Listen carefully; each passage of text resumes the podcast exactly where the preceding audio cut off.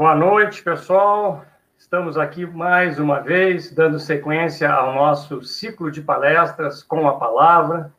Meu nome é Ricardo Machado, presidente da Confederação Brasileira de Esgrima, e hoje temos como convidada uma fera, Soraya de Carvalho, Soraya de Carvalho, uma, uma fera desde o seu universo esportivo, atleta de altíssimo rendimento, atleta olímpica, participação em campeonatos mundiais, Jogos Pan-Americanos, enfim, uma vida enorme e brilhante como atleta. Logo em seguida, com formação em educação física, passou a Soraya a ser treinadora de ginástica artística. E aí também, de novo, onde ela põe a mão, ela faz sucesso grande treinadora, e passou a se preparar para o mundo da gestão no esporte, que é o que a Soraya faz hoje. Ela é gerente é, do Instituto Olímpico Brasileiro, do Comitê Olímpico. É, é uma pessoa assim que tem uma importância crucial em todos aqueles cursos maravilhosos que o IOB é, produz é, para atletas, para transição de carreira, para nós gestores enfim, a Soraya está à frente de tudo isso e hoje ela traz para nós um tema de altíssima relevância. Né? Muita relevância, muita atualiza, atualidade no tema e preocupação. Né? É a prevenção e enfrentamento do assédio e do abuso no esporte. O próprio Comitê Olímpico tem um curso, a Soraya certamente vai falar sobre isso, né? É, as entidades, as confederações, os clubes, é, o Comitê Olímpico, enfim, está todo mundo muito preocupado, né? E, inclusive colocando no ar canais né, de ouvidoria para que as pessoas possam denunciar e as pessoas estão de fato é, começando a abrir a boca desse mal que aflige o esporte e não é de hoje, né? O, o assédio, o, o, o abuso, enfim, e as pessoas estão começando a abrir a boca, trazendo e colocando isso a público para que uh, os malfeitores sejam de fato punidos. Mas nós temos que é, ficar atentos e nos preparar é, com, com, uma forma de prevenção. E é isso também que a professora Soraya vai nos trazer. Querida Soraya, receba aqui o nosso abraço e o nosso muito obrigado por ter aceito esse convite. E a partir de agora, a palavra está contigo. Boa noite a todos, a comunidade da Esgrima. Gostaria de agradecer muito essa oportunidade, esse convite do presidente Machado, né, um parceiro, uma pessoa que tem a educação como um valor essencial para o desenvolvimento não só do esporte, mas da sociedade como um todo. Eu tenho uma admiração muito grande pelo trabalho que o presidente faz. E hoje nós vamos aqui falar sobre um assunto é, muito importante, que ele é urgente, né? Hoje a gente não tem mais espaço para viver diferente, é um caminho sem volta, e eu estou assim com uma alegria muito grande de ter essa oportunidade de falar um pouquinho é, das ações que o Comitê Olímpico vem fazendo nesse sentido e conversar um pouco sobre o tema do assédio e abuso no esporte. Então, eu vou aqui começar. Eu preparei uma apresentação Vou compartilhar com vocês. Vamos lá. É, eu, eu preparei aqui uma agenda nesses 40 minutos aí pela frente. É, a palestra está organizada em quatro momentos. Eu vou fazer uma breve contextualização desse tema, depois entrarei no que é o assédio e o abuso, os sinais, o papel de cada um dentro desse tema. Uh, vamos falar também um pouco sobre os canais de denúncia e depois eu apresento um pouco essa oportunidade do curso de prevenção e enfrentamento ao assédio e abuso no esporte, um curso gratuito, disponível para toda a comunidade esportiva. Todos nós aqui somos do esporte, né? E a gente sabe que há muito tempo e mundialmente o esporte ele é reconhecido pela sua importante contribuição à saúde, ao bem-estar dos participantes. É, então, no esporte, nós fazemos amigos, nos divertimos, superamos dificuldades, e também é no esporte que a gente aprende valores para uma vida inteira. Né? Então, trabalhar em equipe, respeito às regras, é, aprender a ganhar, a perder. Então, esses são valores que a gente pode levar para uma vida inteira. É, num contexto um pouco mais amplo, é, nós vivemos numa sociedade e essa sociedade existem coisas positivas e coisas negativas, e dentro dessas questões negativas, uma delas é a questão da violência. Né? Então, a violência está em sociedade e o esporte faz parte da sociedade, então ele não está numa bolha. Então, ele também é, acontece no seu dia a dia situações que não são é, desejáveis. É, de acordo com o Comitê Olímpico Internacional, numa pesquisa que ele apresentou no ano passado, em relação ao assédio e abuso, ele diz que acontece em todos os esportes e em todos os níveis de participação. Então, não existe um esporte que acontece mais assédio ou menos assédio do que o outro, e o assédio e o abuso, esse tipo de violência, acontece em todos os níveis de participação, desde o esporte que é praticado de uma maneira mais lúdica, em forma de lazer, ao esporte educacional, ao esporte de alto rendimento, né, nas escolinhas ou nas equipes de alto rendimento, essa questão está presente. De acordo com o COI, uma a cada três mulheres já experimentou violência física ou sexual em sua vida, e um a cada seis homens já experimentou agressão ou abuso sexual em sua vida.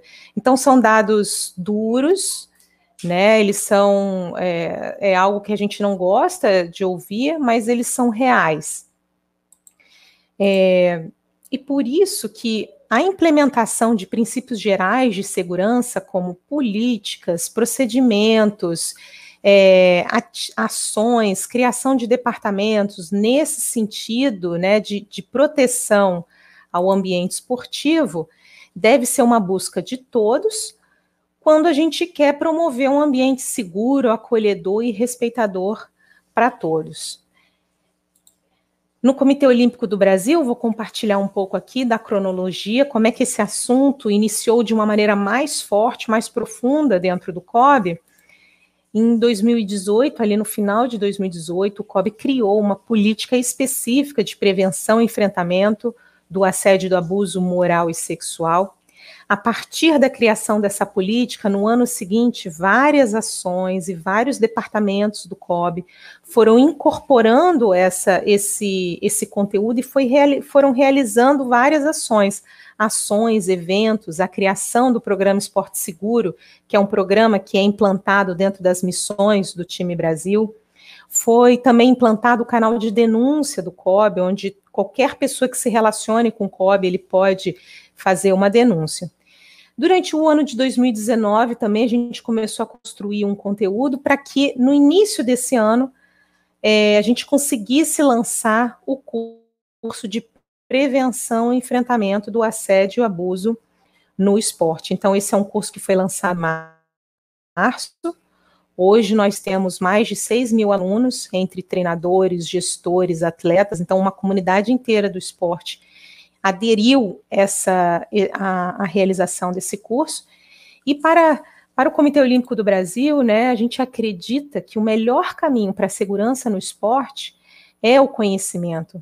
Então, todas essas ações de treinamento, de levar conhecimento, de difusão dessas informações, elas são importantes, porque é, é fundamental ter um canal de denúncia, é, é fundamental ter ações de acolhimento à vítima, mas o principal, o que todo mundo deveria fazer é trabalhar com a prevenção, porque a gente não quer que ninguém vire vítima ou passe por uma situação indesejável.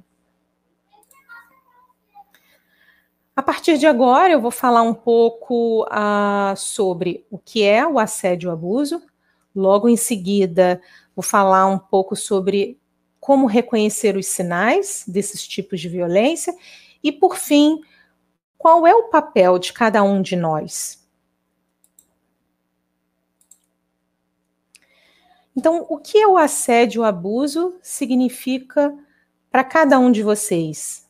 Certamente esse significado vai ter um entendimento diferente para cada um. Cada um vai ter uma formação, vai ter os seus valores e isso vai nós vamos ter significados diferentes.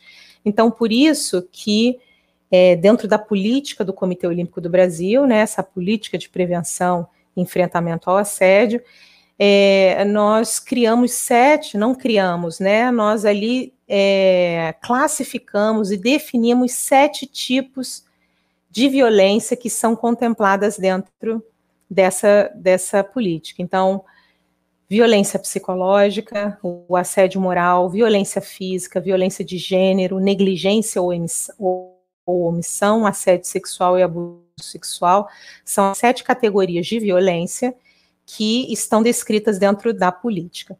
Eu não vou passar aqui a explicação de cada uma delas, porque eu vou deixar com o presidente Machado todo um material onde tem a descrição e exemplos do que é cada uma dessas violências. Mas eu gostaria de passar pelo menos três, para que a gente, todo mundo aqui tenha um alinhamento, e porque elas são é, importantes para o entendimento de toda a palestra. Então, vou começar aqui sobre falando sobre a violência psicológica, né? Ela é uma, uma violência importante no sentido de que ela está no centro, ela é porta de entrada para quase todas as violências. Então, se a gente puder identificar a violência psicológica e logo de início a gente conseguir conter esse tipo de violência, certamente a gente vai ter um ambiente muito mais saudável, muito mais seguro. Então, a violência psicológica é aquele tipo de comportamento que uma pessoa pode ter com a outra que menospreza, que humilha, que segrega aquela pessoa, né? Que rejeita, que causa um isolamento no indivíduo. Então, na violência psicológica também pode ser incluído ali também comportamentos é, de perseguição que limita o direito de ir e vir daquela pessoa que está sofrendo esse tipo de violência. A segunda é o assédio sexual, que está muito ligado ao poder, né, ao superior hierárquico ali. Então, uma pessoa é uma, uma violência que vem de cima para baixo, né? Então, de um treinador para um atleta, por exemplo. Então, esse assediador, ele se aproveita dessa condição, né, de superior com o intuito de obter vantagem ou favorecimento sexual. E isso tudo é através de condutas que são reprováveis, são indesejáveis, rejeitáveis, como ameaças ou imposição de condição para se continuar no ambiente esportivo. Então, aqui um exemplo disso é quando é, um treinador, um gestor, uma gestora pode falar para um atleta, ó, para você, para eu te colocar no time principal, eu quero em troca esse favor sexual. Né? Então, esse é um exemplo de assédio sexual. E o abuso sexual é quando um agressor usa da sua força, né, faz ameaças ou se aproveita da vítima para que ocorra uma atividade sexual. Então, qualquer atividade sexual em que o consentimento não é dado ou não pode ser dado, ele é classificado como um abuso sexual. E lembrando que no Brasil, né, o conceito de consentimento, ele não pode ser aplicado a crianças e menores de 14 anos de idade.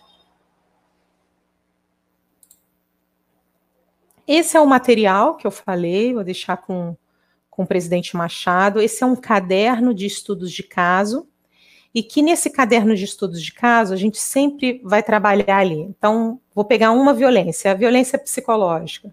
Vai vir o conceito do que é uma violência psicológica, vai vir um estudo de caso, né, uma situação fictícia ali de como isso pode acontecer dentro do ambiente esportivo, e logo em seguida vem ali uma série de sugestões de ações para prevenção e enfrentamento. Então, nós temos ali como se fosse sete capítulos, um capítulo para cada tipo de violência, com todo esse material disponível para vocês.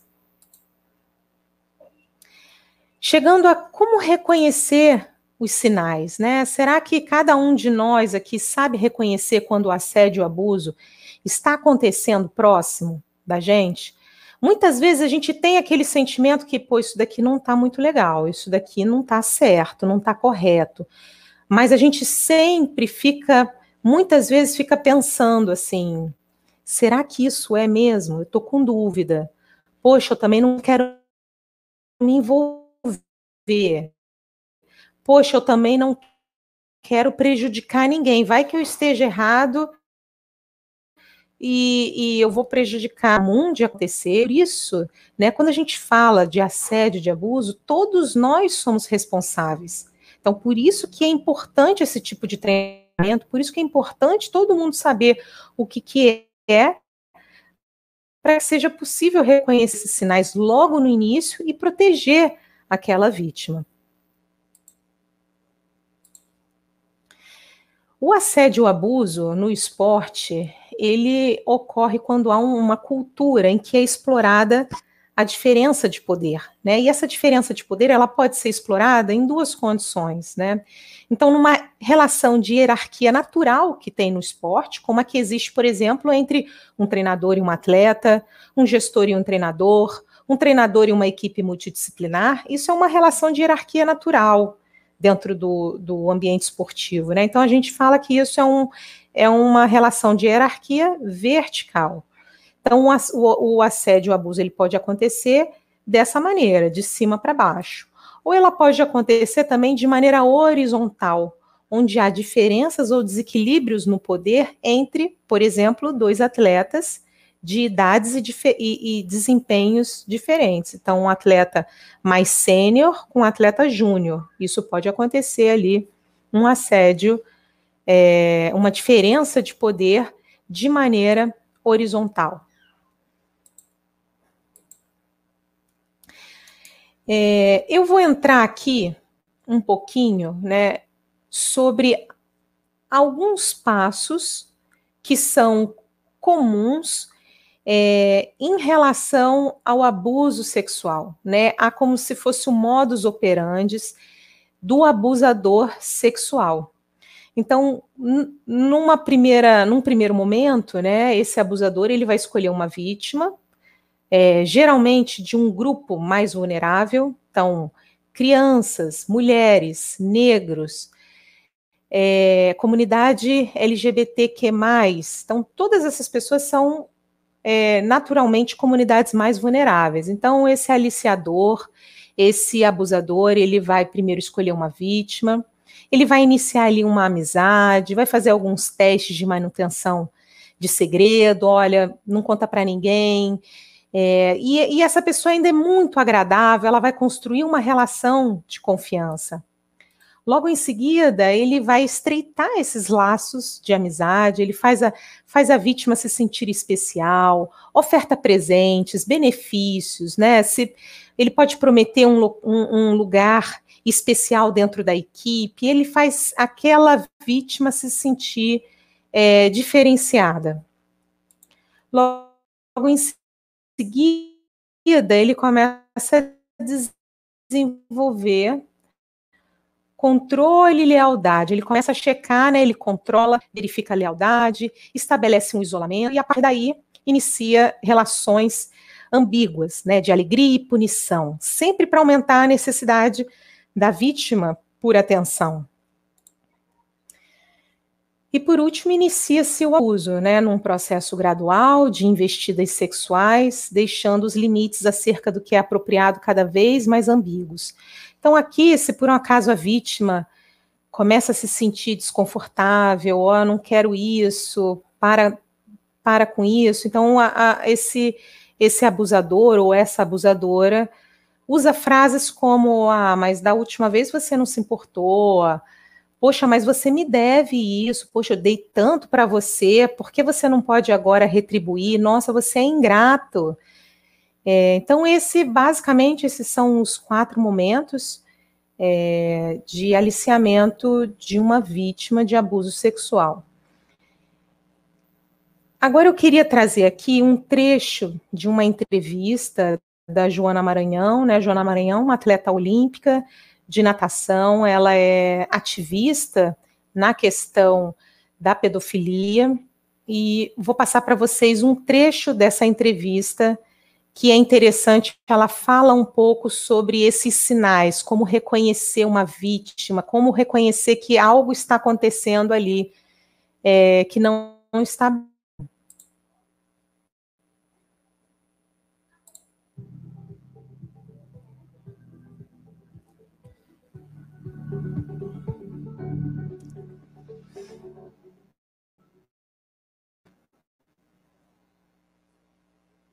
Meu nome é Joana Maranhão, sou atleta de natação, atleta olímpica, representei o Brasil nos últimos quatro Jogos Olímpicos, quatro Jogos Pan-Americanos, não sei quantos mundiais, e a, a, além de atleta, professora de educação física e ativista no combate à pedofilia.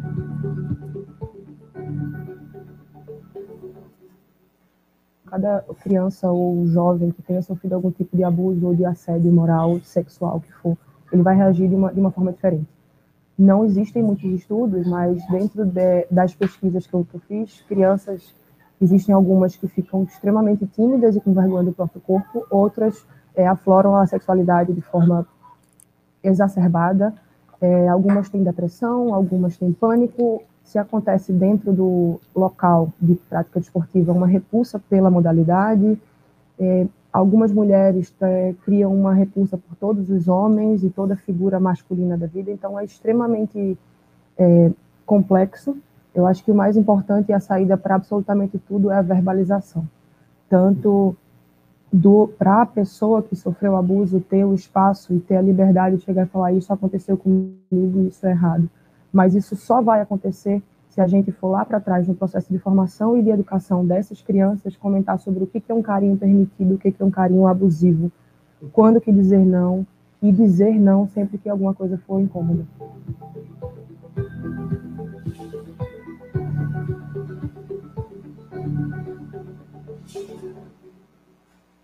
O pedófilo, é, ele tem um modo operante de agir, né, faz parte de toda psicopatia dele. É, no meu caso, o meu abusador ele já me conhecia há dois anos. Ele se tornou um técnico muito próximo, amigo da minha família. Eu era muito amiga dos filhos dele, então eu frequentava a casa dele e ele a, a minha e, e vice-versa. Só depois de um ano e meio de contato foi que os abusos começaram. E geralmente é assim porque ele tem um poder sobre a criança, tem uma relação de confiança com os responsáveis por aquela criança. Isso faz com que ele se torne uma pessoa acima de qualquer suspeita, o que torna a situação ainda mais complicada.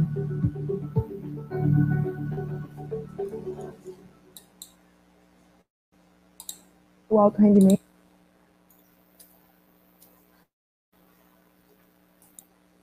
Bem, então esse esse vídeo mostra um pouquinho do depoimento né, da Joana. A Joana passou por um processo, é, ela sofreu, é vítima de abuso sexual dentro do esporte, pelo treinador dela. Então, é algo que é real, é muito próximo e cabe a todos nós, treinadores, treinadoras, gestores, gestoras, os próprios atletas, os familiares, todo mundo é responsável por isso e tem que ter esse olhar treinado, né? Tem que estar observando para que a gente tenha um ambiente cada vez mais seguro. As consequências do assédio e do abuso são enormes, né? Então essas consequências, elas podem ser diretamente para os atletas, para as vítimas, né, para as pessoas que estão em volta ali, é, os familiares, todo mundo nesse processo acaba sofrendo, e também há uma consequência para as organizações esportivas também. Então, vou apresentar aqui algumas dessas consequências. Né? Então, para a vítima, o que, que acontece? O impacto pode ser extremamente nocivo, pode persistir por muito tempo após ela conseguir sair dessa situação de abuso. Então, podem é, existir consequências físicas, cognitivas, emocionais, comportamentais, incluindo doenças psicossomáticas, distúrbios alimentares, ansiedade e depressão, é, que em alguns casos levam à dependência química, pode levar à automutilação e até mesmo o suicídio. No campo esportivo ainda, certamente esse atleta ou essa pessoa envolvida com o esporte, ela vai, vai ter o seu desempenho esportivo, o seu desempenho profissional afetado. E já para a organização esportiva, é, também existem impactos bastante negativos para a reputação das organizações esportivas. Um caso bastante emblemático foi o da ginástica artística nos Estados Unidos. É, existe até um, um, um documentário é, no Netflix, Atleta A. eu acho que vale todo mundo assistir, quem trabalha com esporte vale assistir, mas é, ali também mostra o impacto na reputação é, da organização esportiva. A federação, é, a Federação Nacional de Ginástica nos Estados Unidos praticamente acabou, todo mundo foi demitido, né? Ela, ela quase realmente se extinguiu e isso impactou muito o esporte. Então, existem também impactos nos resultados esperados dos seus atletas, na responsabilização legal daquela organização e no movimento olímpico como um todo, né? Ele fica manchado. Agora, qual será o papel de cada um de nós na prevenção e no enfrentamento do assédio do abuso, né? Como eu, eu venho falando aqui, já nos slides anteriores, isso é responsabilidade de todos nós, né? Todos nós temos um papel e temos uma responsabilidade frente a esse assunto. É, então, a partir de que padrão, né? A partir de que de que indicador eu vou eu vou eu vou partir para uma ação sobre o meu papel? Então, existe um conceito de esporte seguro, que é o esporte seguro, ele é definido como um ambiente atlético onde há respeito e igualdade, e não ocorre nenhuma forma de violência contra os atletas e demais envolvidos com o esporte. Então, eu acho que esse é um indicador que todos nós precisamos ter em mente para agir frente a qualquer ação de violência. E se eu puder identificar os riscos, certamente eu poderei é, contribuir cada vez mais para um esporte seguro. Então, quais são os principais riscos, né? Ah, aonde que ocorre com mais facilidade é, uma violência, né? Então, o assédio e o abuso ele ocorre em uma cultura esportiva onde há três principais riscos. Então, o primeiro risco é existe uma pessoa com grande inclinação ou motivação para assediar ou para intimidar. Então, isso é a primeira coisa que a gente precisa observar, o comportamento das pessoas, né? As pessoas que estão envolvidas aqui, ali naquele ambiente.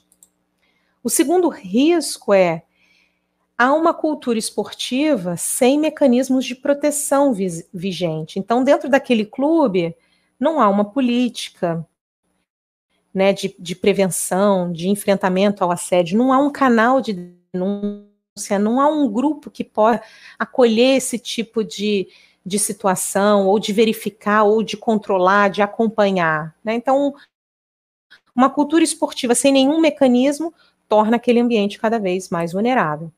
E o terceiro risco é onde há alta vulnerabilidade de atletas ou outras potenciais vítimas.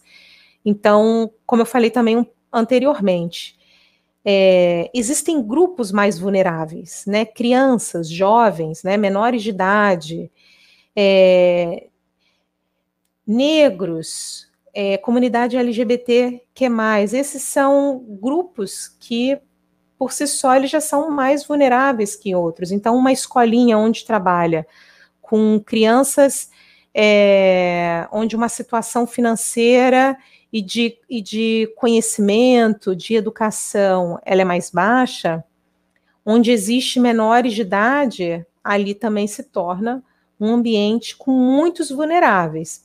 Então, esses três riscos, eles podem estar é, todos presentes ou só um presente, mas quanto mais esses itens estão presentes dentro de um mesmo ambiente, mais alto, mais vulnerável está aquele ambiente aquele local.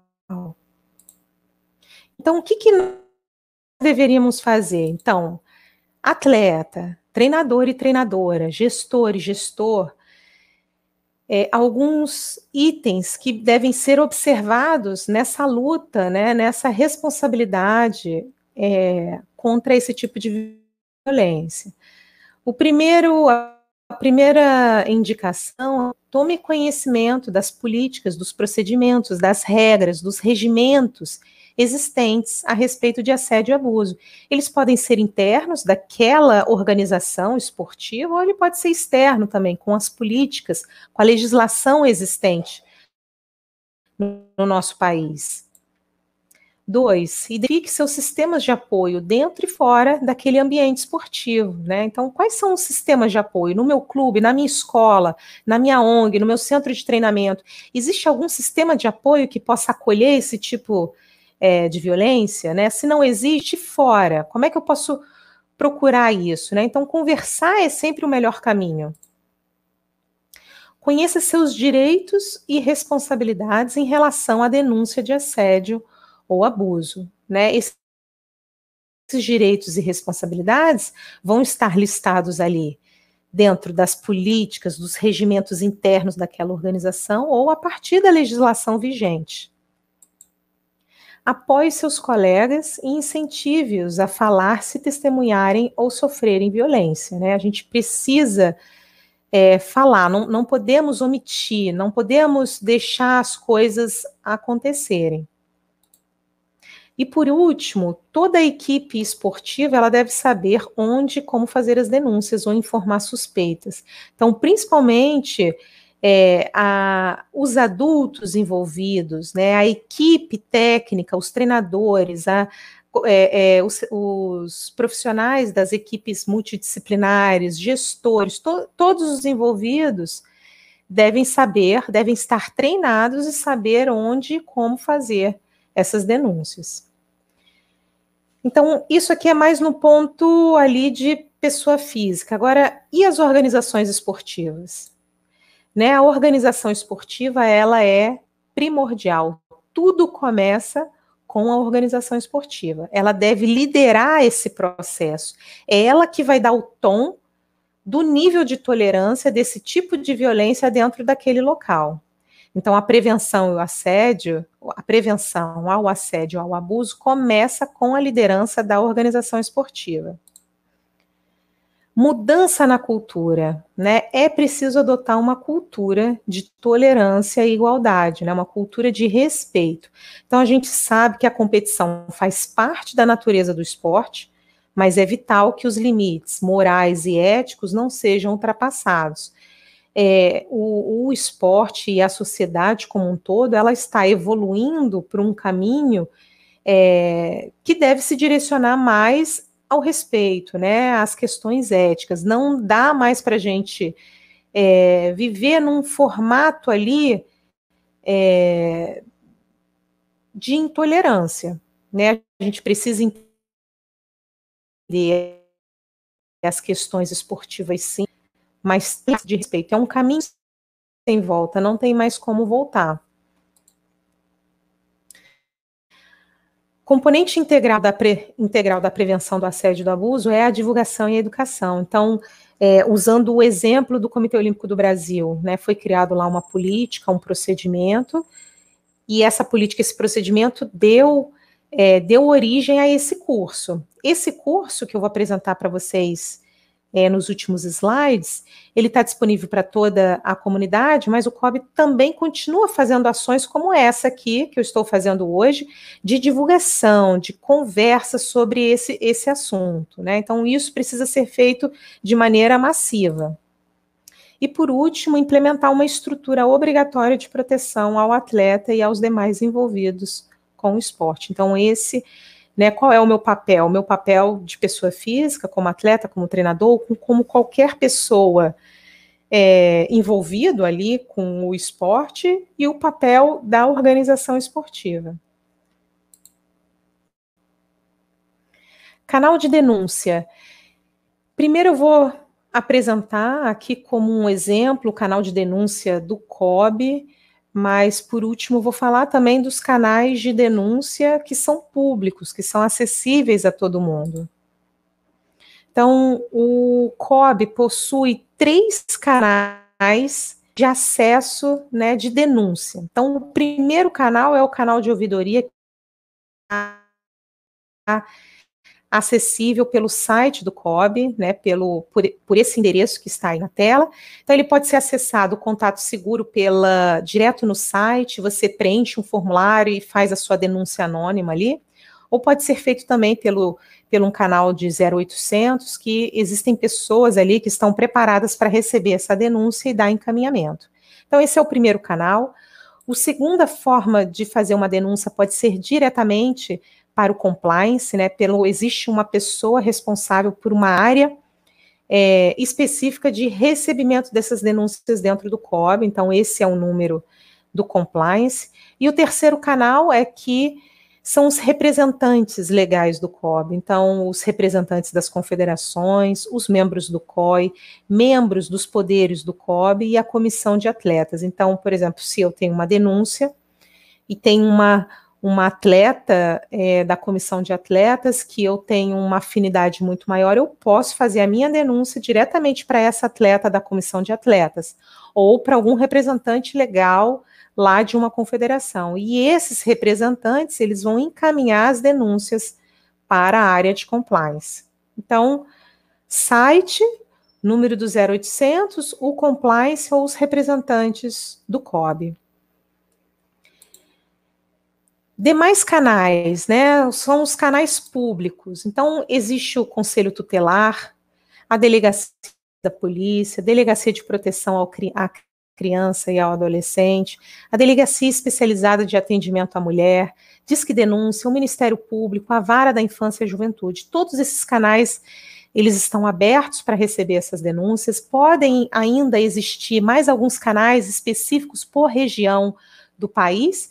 E existem também dois números de telefone, né, que é o Disque 100, que é o Disque Direitos Humanos, é um serviço de proteção de crianças e adolescentes com foco em violência sexual, e o Disque 180, que é, é a central de atendimento à mulher em situação de violência. Então, esses dois canais, vocês podem ter certeza que existem pessoas lá preparadas para acolher essas denúncias e eles vão acreditar, né? É uma coisa. Nós fazemos também alguns treinamentos para jovens, né? Para crianças e jovens, e isso é uma coisa que a gente precisa passar para essas crianças e para esses jovens. As pessoas busquem um adulto da sua confiança e esse adulto ele vai acreditar em você, né? Não é culpa dele, os jovens ou vítimas, às vezes, muitas vezes tem essa, esse, esse entendimento que não, eu fui culpada, eu permiti que isso acontecesse. Isso nunca é culpa da vítima, né? Sempre, às vezes, há uma percepção de inversão e a gente precisa acolher bem essas vítimas. E isso aqui é um, uma, um, um ponto muito importante. Né? Se você chegou ao ponto de uma denúncia, seja de você mesmo ou de uma pessoa que você é, é, presenciou ou que pediu para você, pediu uma ajuda para você fazer uma denúncia, é importante que essa denúncia tenha um mínimo de qualidade, um mínimo de informações para que ela é, tenha uma consistência e a pessoa que vai acolher essa denúncia consiga dar prosseguimento. Então, as denúncias devem contar com o máximo de informações que, que for possível. Então, informações sobre quando ocorreu o fato, né? Isso é importante. E como ocorreu, onde, quem estava envolvido. Né? Então, quanto mais informações é, você conseguir juntar sobre quando, como, onde, quem, mais é, a possibilidade de sucesso, de encaminhamento dessa denúncia.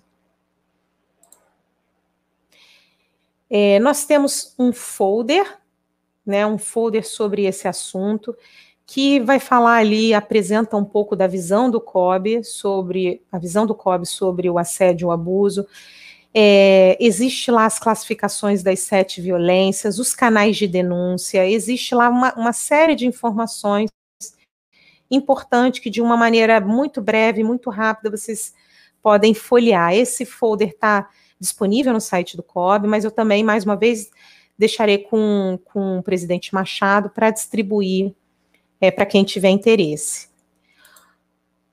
Vamos falar aqui, vamos fechar essa, essa última etapa dessa, dessa palestra falando sobre o curso de prevenção e enfrentamento do assédio e abuso no esporte. Esse, o curso ele vem para difundir amplamente o tema do assédio e, a, e do abuso no esporte, para que a gente crie em conjunto uma cultura de prevenção e enfrentamento, para que todos nós é, possamos aderir a boas práticas de prevenção e divulgar principalmente esses canais de denúncia. Então, esses são os objetivos é, desse curso.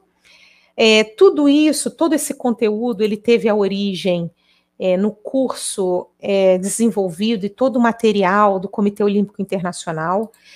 É, é embasado também na política de prevenção e enfrentamento do assédio do Comitê Olímpico do Brasil e tivemos todo o know-how da ONU Mulheres dando o suporte, a consultoria para que a gente pudesse criar um conteúdo de qualidade e que pudesse ser simples de ser entendido, né? Esse é um assunto complexo e como como traduzir um pouco de todo o termo jurídico da legislação brasileira sobre esse assunto e colocar ele numa linguagem simples e também que ele tivesse é, uma que ele fosse personalizado para o ambiente esportivo. Então, essas três organizações nos ajudaram muito para que a gente tivesse esse curso de qualidade. É, eu vou passar um vídeo de divulgação dele, vou compartilhar agora com vocês.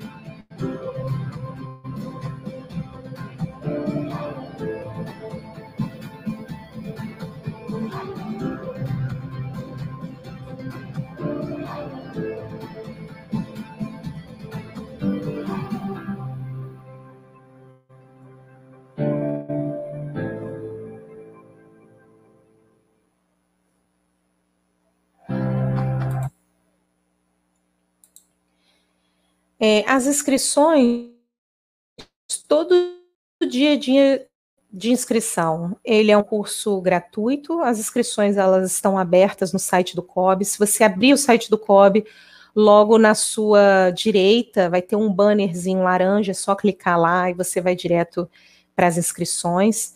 Então, todos os dias, se você abrir hoje, você já consegue fazer a sua inscrição.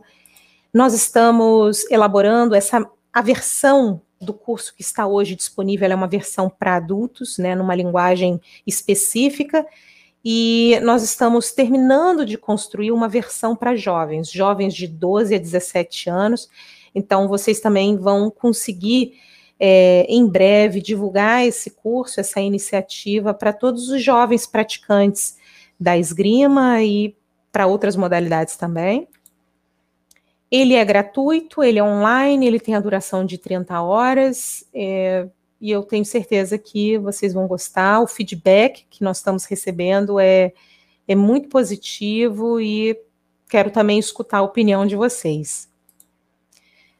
Pessoal, é isso. Eu espero que a gente, que vocês tenham tido um bom momento agora, que isso seja somente uma sementinha, que vocês busquem um curso, que certamente lá vocês vão ter informações muito mais completas, tá bom? Então, muito obrigada.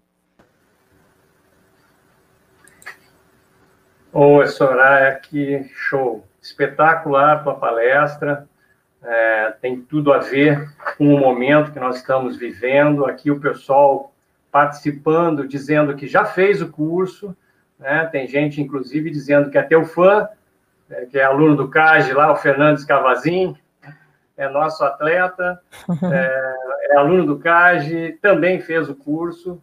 É, alguns funcionários da CBE já fizeram o curso. Nós, tão logo ele foi, tão logo ele, o, o curso foi divulgado pelo COB, nós imediatamente divulgamos para a nossa comunidade e, inclusive, solicitamos que os treinadores e gestores fizessem o curso. Obviamente que não podemos impor, mas é, sugerimos que fizessem, até porque a, a, a natureza, o tema é importantíssimo para todos nós, o curso é gratuito, é, enfim, e, e, muitas pessoas, de fato, da nossa comunidade aderiram. e foram lá, fiz, já fizeram curso, deram feedback, adoraram. E agora, Soraya, que tu está é, dizendo que vai me passar esse material, com toda a mais absoluta certeza, nós vamos divulgar tudo isso. Né? Nós já temos no nosso site uma cartilha do COB, já está lá, né, tratando sobre o assunto. Então, logo o COB começou a divulgar o seu material, nós colocamos para dentro do nosso site o mesmo material, então já está lá. Né? A, a, confederação também tem um, um canal de denúncia, né? nós temos a nossa, a, nossa ouvidoria, está lá no site também, é uma ouvidoria profissional, inclusive é, em parceria com o Comitê Olímpico Brasileiro, as confederações, é, muitas confederações aderiram a esse projeto de ouvidoria através de uma empresa terceirizada, mas é, com um contrato firmado com o Comitê Olímpico também. Enfim, nós temos esses canais, é, graças a Deus não chegou nenhuma denúncia. Né? Esper esperamos que esse canal fique aberto sempre e sempre vazio, né, Soraya? para que nada para que nada apareça, né, é, em nosso ambiente uma, uma, uma violência, né, nesse nível. Mas estamos todos, né, da, da, cada um da sua forma, nos preparando, né, é, através desses cursos, desse tipo de palestra que tu traz agora, para nós enfrentarmos, de fato, um assunto tão, tão sério, tão absurdo e tão, é, lamentavelmente, tão corriqueiro no meio do esporte. É, o, o, tem um outro participante aqui, o Fábio Lemes, que é atleta né, da esgrima, ele inclusive sugere que a gente é, obrigue a que os técnicos façam, eu acho até que é bem, é bem por aí, não digo uma obrigação puxando pela orelha, mas insistindo sim, nós temos, nós temos, CBE, essa obrigação, esse dever de fomentar o assunto, debater o assunto e, e fazer com que os técnicos, principalmente os técnicos que têm o contato mais próximo com os atletas, de fato, façam esse, esse curso e todos os cursos que surgirem, leem todo o material que possa ser divulgado pela importância é, do assunto. É, os jovens, né, agora essa, essa ideia que tu trouxe de trazer um material e um curso voltado para o jovem vai ser sensacional, Soraya. De fato, sensacional. Porque o curso ele tem todo um vocabulário né, adulto, né? E, uhum. eu tenho certeza que com a competência do, do IOB, né, com a tua competência, a competência do COB, em tudo que, que põe a mão em termos educacionais, vocês vão conseguir é, elaborar um produto que, de fato, atraia o jovem, com vocabulário próprio para o jovem, porque essa garotada precisa, de fato, é, tratar desse assunto. Né? Eles são, normalmente, as grandes vítimas, né? nossos filhos, nossos jovens que estão aí, né? Fala, Soraya, por favor. É, não, essa, essa ideia, né, essa necessidade do, de fazer uma, uma versão específica para os jovens já veio logo no primeiro desafio para fazer o de adultos, né? Eu, é, é, toda essa linguagem que você é muito muito familiarizado, né? Essa linguagem jurídica, é. ela é complexa, ela não, ela é, ela é difícil de chegar no grande público, né? Então a gente já teve essa, esse primeiro desafio de adaptar, né? Como conversar sobre esse assunto de uma maneira simples, de uma maneira fácil. Como é que a gente poderia apresentar esses conteúdos inseridos dentro do ambiente esportivo, né? Como é que é, como acontece a violência física dentro do ambiente esportivo, a omissão, a violência psicológica, o assédio moral, como isso acontece com exemplos do esporte? Esse foi o primeiro desafio. Quando a gente terminou essa, essa primeira versão, a gente falou, bem, esse conteúdo tem que chegar para os jovens também, né? Eles são uma, uma, um grupo de vítimas, né? Eles são é um grupo muito vulnerável. Só que com essa linguagem que é tá simples para o adulto, para o jovem não tá adequado e a forma de passar também é diferente. Esse é um segundo desafio nosso, porque o jovem tem uma outra forma um outro time, outras cores, outra forma de receber essa, é. esse conteúdo, né?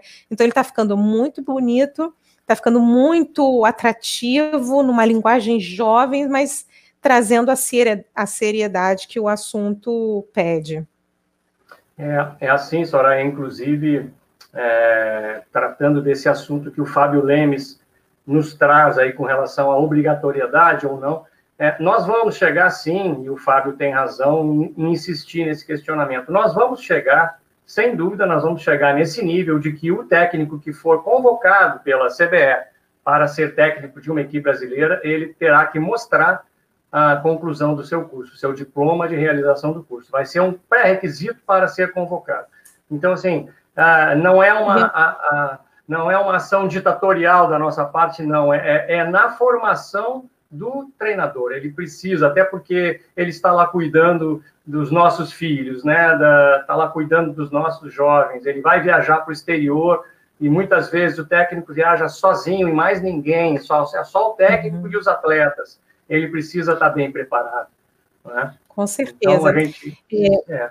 E, e, e, nesse sentido, presidente, assim, compartilhando, né, isso foi também um processo dentro do COB que gerou muita, muita discussão, muita análise, e felizmente o COB estipulou para si, né, que as pessoas que se relacionam com ele é um curso obrigatório. Então, por exemplo, isso. todos os membros todos os membros que estão viajando numa missão liderada pelo COB, numa missão para Jogos Pan-Americanos, Jogos Olímpicos, isso, as pessoas passam por esse por esse treinamento, então fornecedores, os voluntários, né? Você está sempre lá no COB, você vê nos eventos sempre tem ali um grupo de voluntários que estão trabalhando, ali, eles também precisam fazer esse tipo de curso, os funcionários estão é. fazendo o curso também de uma maneira obrigatória, mas de fato eu concordo com você, isso é um processo de evolução e o melhor caminho é. mesmo é o convencimento, é o entendimento isso.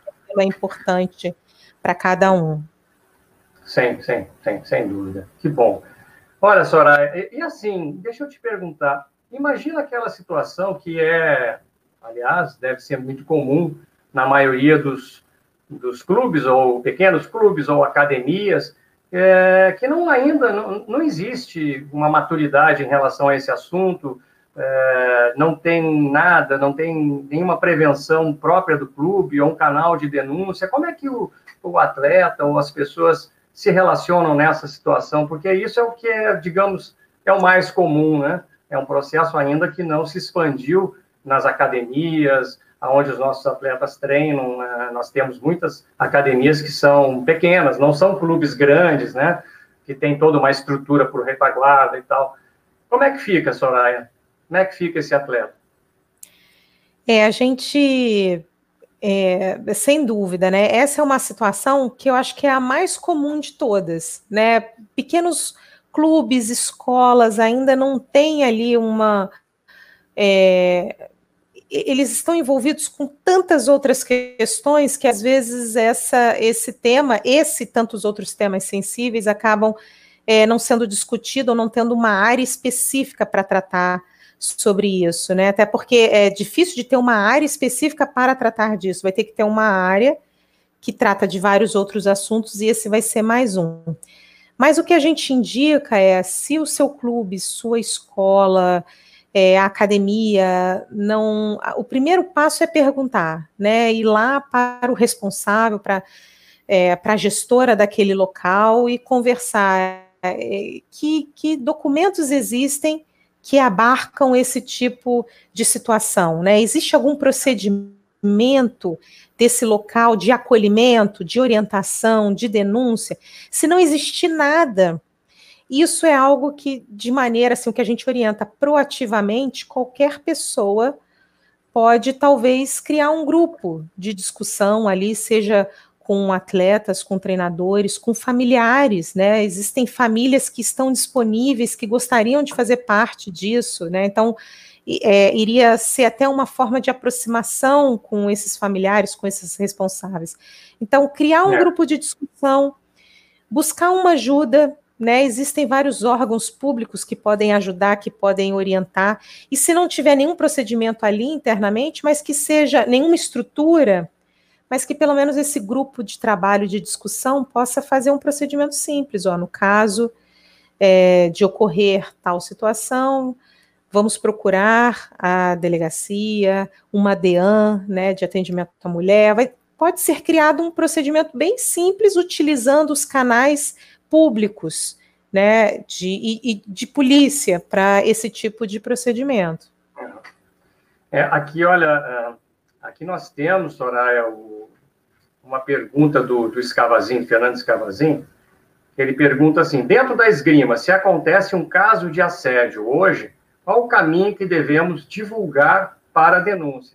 É, é, com, como eu disse, Escavazinho, a, o site da CBE traz um canal de denúncia, que é a sua ouvidoria, está lá, e inclusive nós divulgamos é, oficialmente a existência dessa ouvidoria, é, e é uma ouvidoria muito profissional, onde o denunciante pode se valer do anonimato, né, e sem problema nenhum, tem, tem toda uma estrutura tecnológica por trás desse, desse canal de ouvidoria. Então, esse é o caminho é, que a, a Soraya colocou. Obviamente que a denúncia pode ser também diretamente para algum dirigente, algum membro dos conselhos da entidade, pode ser de qualquer forma, né, mas temos garantido um canal de denúncia. Depois, recebida a denúncia, obviamente que isso vai ser, vai se iniciar um procedimento de investigação, seja lá pelo Conselho de Ética, pelo Superior Tribunal de Justiça, do, do, da, da, CBE, enfim, tem, tem todo o embasamento para dar seguimento a esse é, a, investigação do caso. Evidente que isso em termos internos, né? externamente, é, o, a pessoa pode levar o assunto para a polícia, pode levar para o Ministério Público, delegacia, enfim. Aí tem toda uma legislação também é, que protege né, é, essa situação aí. Mas dentro da, da confederação, são os canais de denúncia que nós temos ali, está lá no site. Bem, é, até o Fábio Lemes aqui, Soraya, ele diz que, ele relata aqui que ele, como adulto, já sofreu abuso psicológico, mas soube lidar com isso. Eu já fui adolescente e sei que é difícil ter uma figura de autoridade e se questionar se algo está certo ou não. É, é isso que o, que o Fábio traz, é, vem, vem muito a calhar com esse material que está sendo feito para o jovem aí pelo COB, né, Soraya? Né, Para que, o, que o, o, jovem se prepare mais através de uma linguagem né, mais próxima dele. É isso. Bem, Exatamente. Soraya. Uma é, coisa muito interessante, Diga. né? Não, esse é, é, só contribuindo com o comentário, né? Que quanto mais informação você vai dando, a, a gente está recebendo muitos feedbacks das pessoas que estão fazendo o curso nessa mesma linha, né? De poxa, eu já passei por isso, eu não sabia que isso era um tipo de violência, né? Então agora eu estou muito mais preparado para lidar com essa, com essa situação. Então, quanto mais informação você dá, mais as pessoas vão ter consciência, e eu acho que isso é um, um, um círculo virtuoso. Isso mesmo. Bem, Soraya, estamos chegando aí na, no nosso tempo, não queremos é, exagerar em sugar tanto teus conhecimentos assim, o teu horário, né, já estamos nove horas da noite e queremos, assim, a, confederação agradece demais tu teres aceitado esse nosso convite, especialmente é, por, por ser a pessoa que é e a especialidade que tu tens e a qualificação. Então, receba da comunidade da Esgrima o nosso forte abraço e o nosso muito obrigado, Soraya. Presidente, mais uma vez gostaria de agradecer essa oportunidade de falar desse tema é, importante para a nossa sociedade, para o esporte, e, e de, é, disponível para o que você precisar, para toda a comunidade da esgrima, e para aqueles que ainda não fizeram, eu deixo aqui um último convite para se inscrever no curso. Ótimo, Soraya. Pode ter certeza que nós vamos fazer uma nova uma, é, é, é, intensiva né, em cima dos nossos, da nossa comunidade, como eu gosto de falar, é, para que façam o curso aqueles que não fizeram. Aproveitem aí esse momento de pandemia, né? O, o, curso aí é todo virtual. É, e esse material, Soraya, eu fico aguardando que tu nos envie e eu faço a divulgação imediata, seja pelo site, pelas nossas redes sociais. A gente tem utilizado é, muito as nossas redes sociais e tem tido um, um retorno bastante positivo. Então, uh, precisamos sim divulgar tudo que tu tiver à disposição para a nossa turma. Tá bem? Ficamos no aguardo aí desse material. Soraya, tá mais uma vez, muito obrigado. Receba nosso beijo, nosso carinho. Até uma próxima. Até uma tchau, próxima. Tchau, tchau. Até logo, até logo, pessoal. Tchau.